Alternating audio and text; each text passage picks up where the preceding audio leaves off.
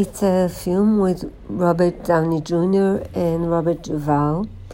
Robert Downey Jr. is a lawyer who is called to his hometown. He's on, he's divorcing. He's a top lawyer, um, criminal lawyer.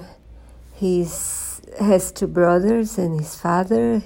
He lost his mother. He goes to her funeral.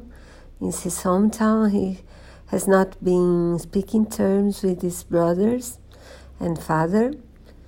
He meets there his ex-girlfriend as well, has a small daughter, so it's a movie about the and then when he's coming back home, his father's will be judged because he's uh, as the main suspect of killing Alpha Hit and Run accident with a criminal where a criminal died.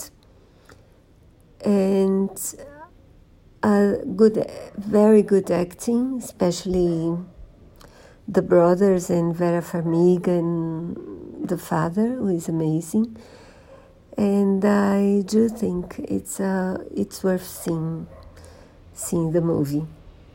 It's a good one